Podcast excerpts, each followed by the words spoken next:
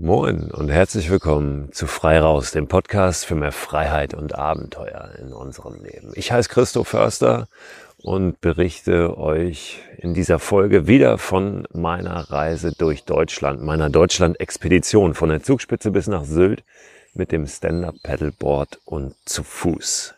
Präsentiert wird euch diese Folge von Icebreaker und Globetrotter Ausrüstung. Icebreaker ist ein Unternehmen aus Neuseeland, was eine sehr, sehr nachhaltige und grüne, natürliche Unternehmensphilosophie hat und Bekleidung aus Merino-Wolle herstellt.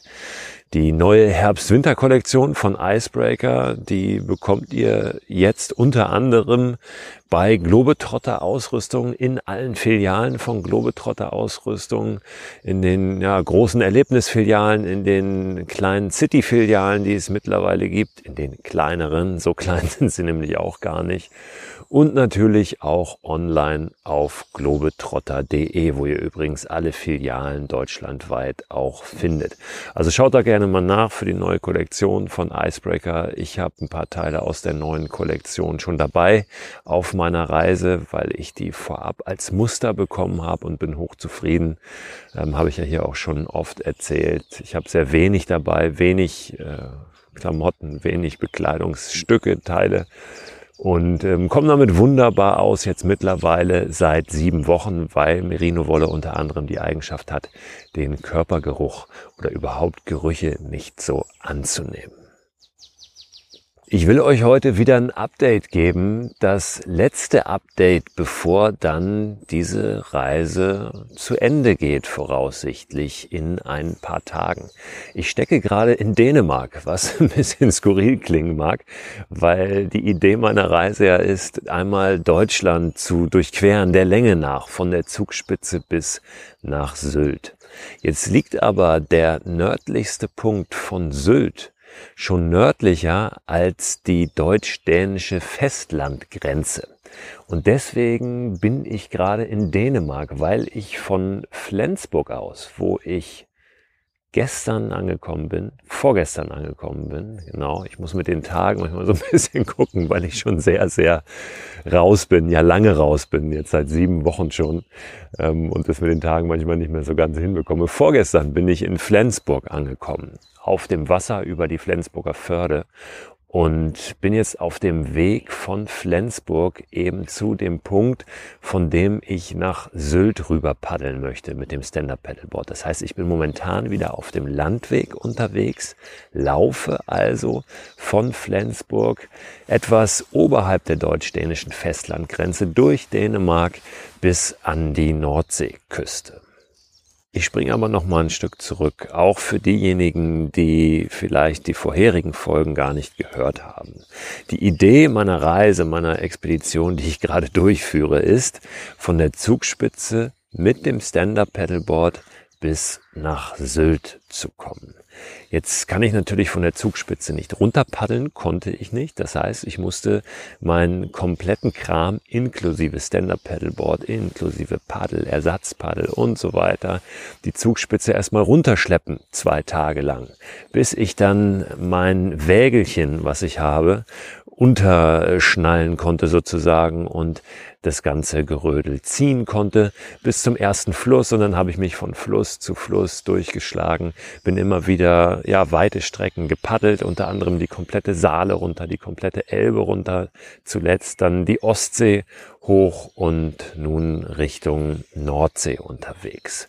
Der letzte Podcast, die letzte Folge kam schon von der Ostseeküste und ich weiß noch, dass ich den frühmorgens aufgenommen habe, wie übrigens heute auch. Es ist jetzt 8 äh, Uhr morgens gerade. Ich bin in einem Park, vielleicht hört ihr auch ein paar Vögel im Hintergrund, in einem Park zwischen Tönder und Höja kurz äh, vor der Nordsee, also zwischen Ostsee und Nordsee. Es ist ein Schlosspark und ich habe hier die Nacht verbracht, auch zwischen zwei Bäumen in meiner Hängematte.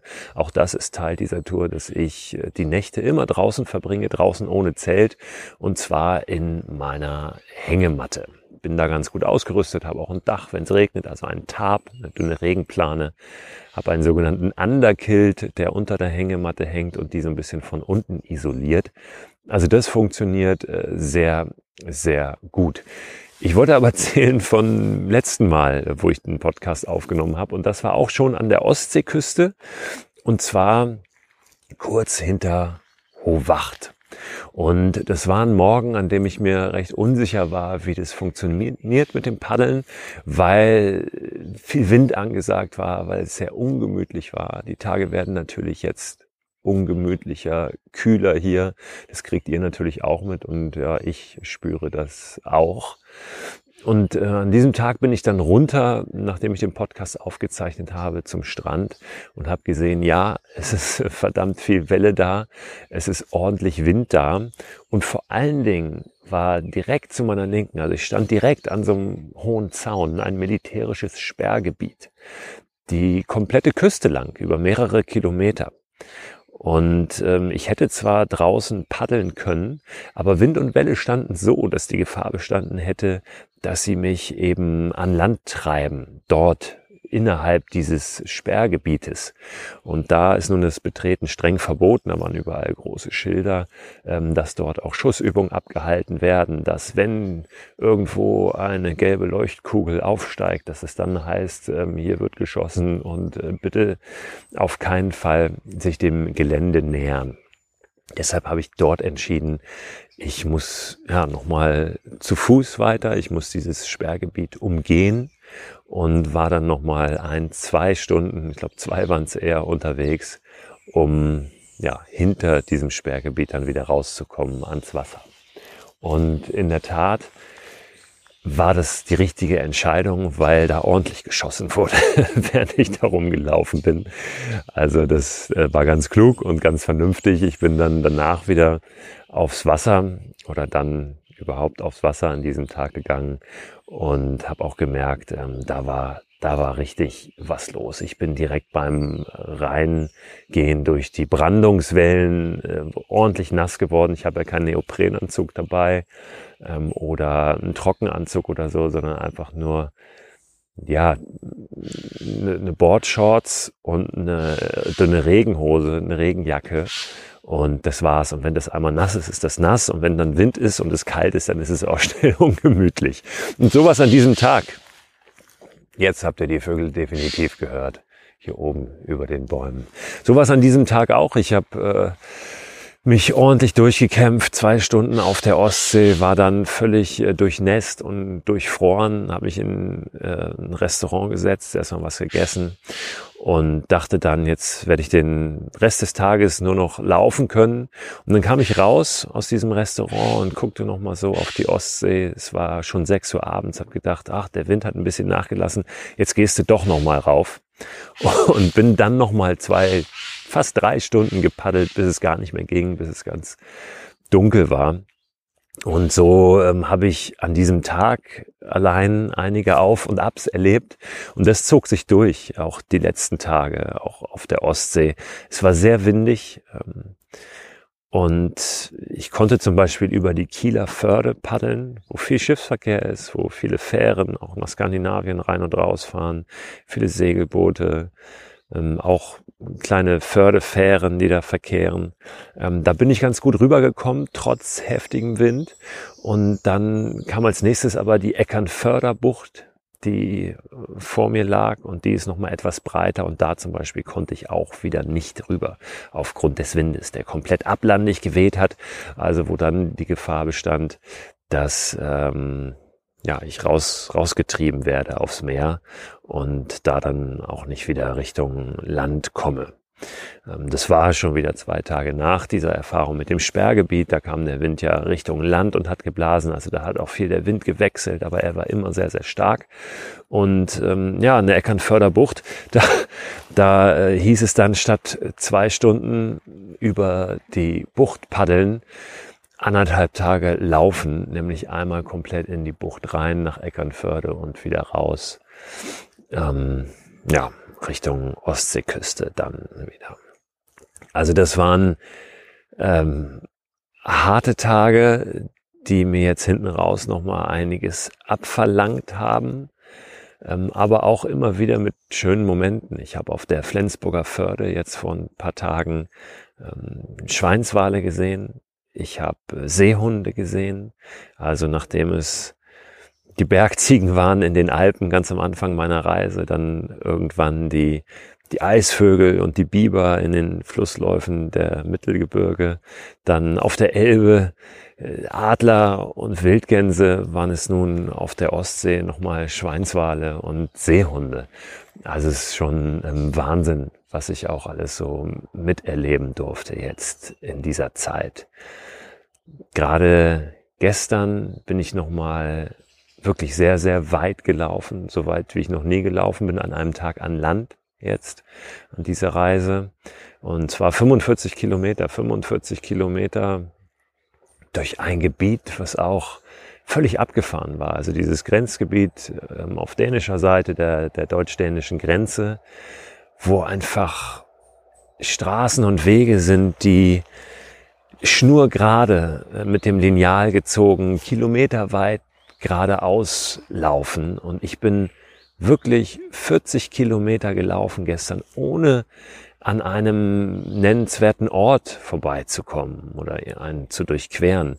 Nur Häuser einzelne Häuser, manchmal standen ein paar zusammen und es war so eine Art Ortsschild davor, aber auch verlassene Häuser, niemand zu Hause, niemand auf den Straßen, kein Laden, kein Café, keine Tankstelle, keine Ampel, kein nichts, 40 Kilometer lang.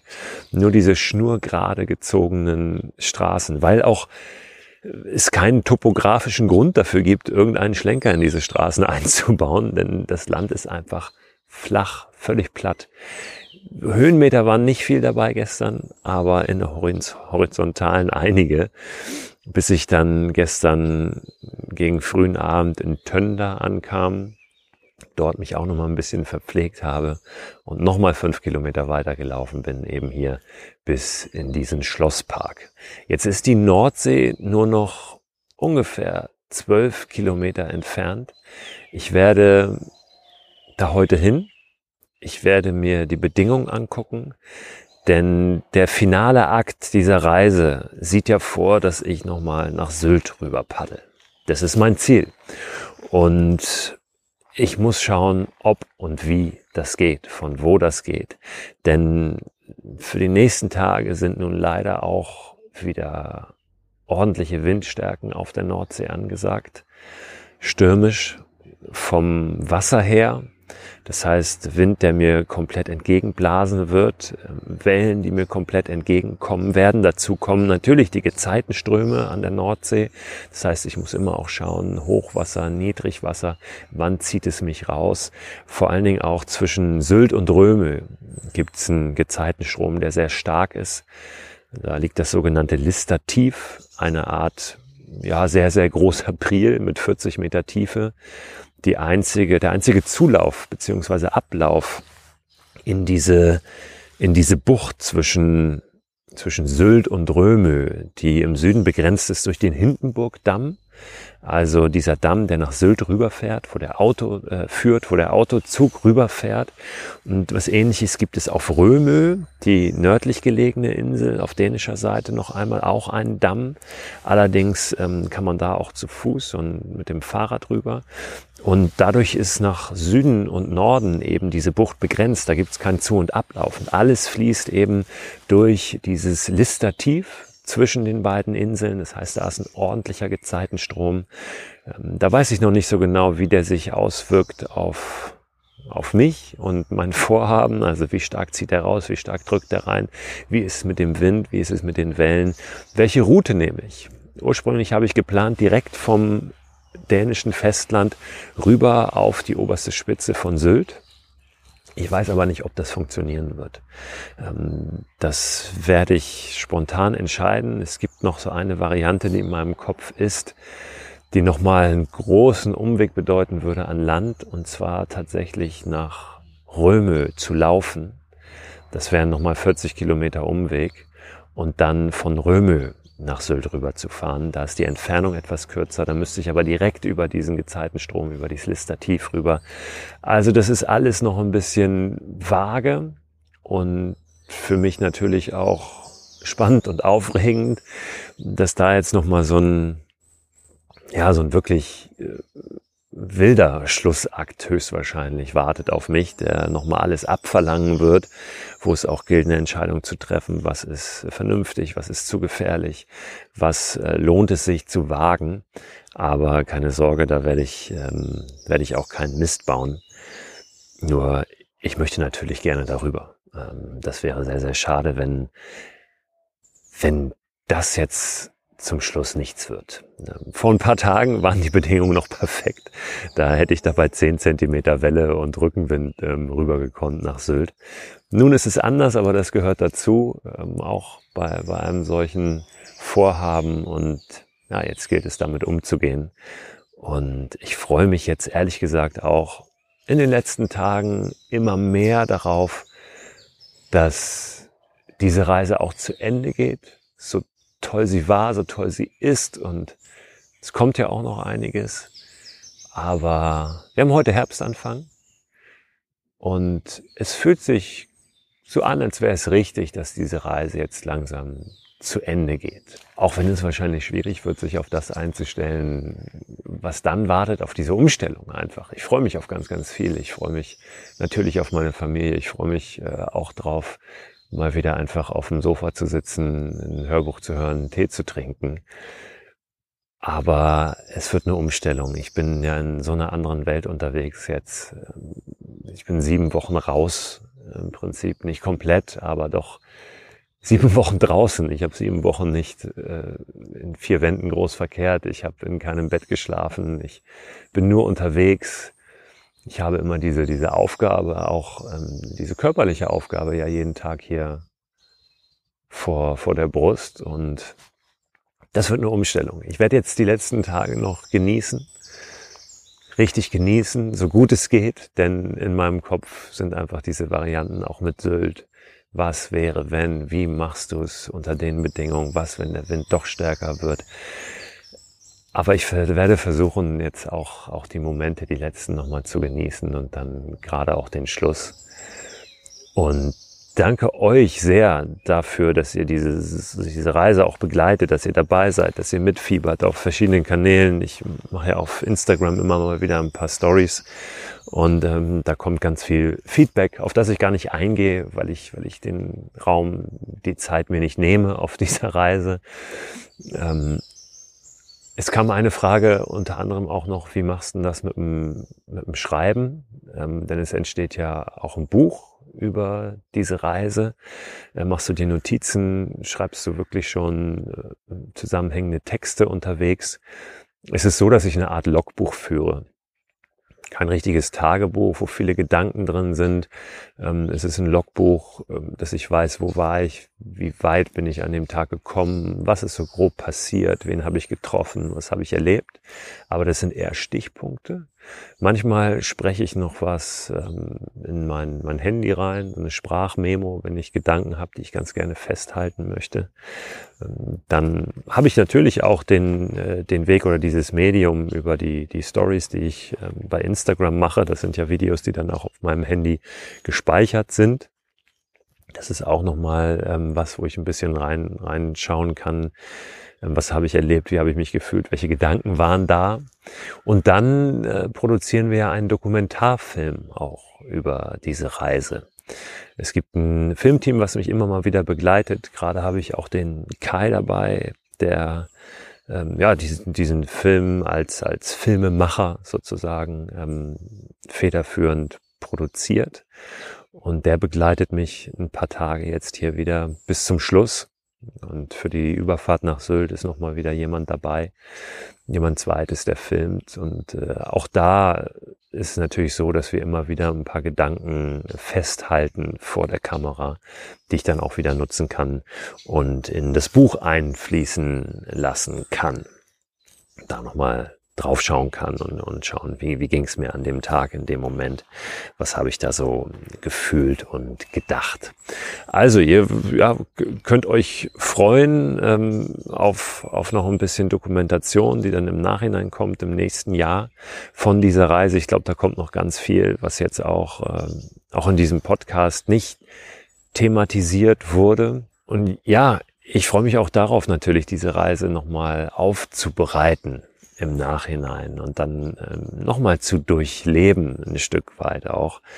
Und hoffe, dass wir da euch auch nochmal ein bisschen was, was bieten können, was für euch einen Mehrwert hat. Das ist, glaube ich, am Ende das Wichtigste. Natürlich wird es auch unterhaltsam sein, das hoffe ich zumindest, aber dass es für euch auch einen Mehrwert hat und, und ein bisschen inspiriert, ein bisschen was bewegt. Aber ja, herzlichen Dank an dieser Stelle schon mal an euch fürs Dabeisein. Äh, wünscht mir Glück und gutes Gelingen für den letzten Akt jetzt, für die letzten Tage. Ich werde euch wissen lassen, wie es ausgegangen ist, wie die Ankunft auf Sylt war oder wie diese Reise ausgegangen ist, wenn nicht mit einer Paddelankunft auf Sylt. Ähm, das werde ich tun in der nächsten Folge dieses Podcasts am nächsten Donnerstag. Da wird nochmal hier eine Abenteuerland-Folge kommen, ähm, ja, wo ihr all das erfahrt, äh, wie das war. Ihr werdet es äh, früher erfahren können, wahrscheinlich, wenn ihr bei Instagram mal reinguckt. Ähm, spätestens am Donnerstag dann ein bisschen ausführlicher hier über diesen Kanal via Podcast. Schön, dass ihr zugehört habt. Ich hoffe, ihr kommt jetzt auch gut in den Herbst. Ich hoffe, ähm, ihr habt eine gute Zeit und ihr lasst euch nicht unterkriegen von den jetzt ein bisschen ungemütlicher werdenden Bedingungen, denn genau das ist eigentlich die Zeit, wenn wenn es draußen ein bisschen leerer wird. Und der Herbst ist eine fantastische Zeit zum draußen sein. Die Blätter färben sich jetzt langsam, beginnen zu fallen es ist oft ja so ein bisschen neblig, auch morgens so ein bisschen eine mystische Stimmung. Und ja, auch, auch jetzt im Herbst, gerade jetzt im Herbst, ist jede Draußenstunde eine gute Stunde. Vielen Dank auch nochmal an Icebreaker und an Globetrotter Ausrüstung, die diese Folge präsentiert haben und das Projekt unterstützen, das Projekt meiner Reise, das Projekt Abenteuerland und auch die werden am nächsten Donnerstag nochmal dabei sein. Freue ich mich drüber. Habt eine gute Zeit und ich gehe jetzt meine Sachen zusammenschnüren und Richtung Nordseeküste.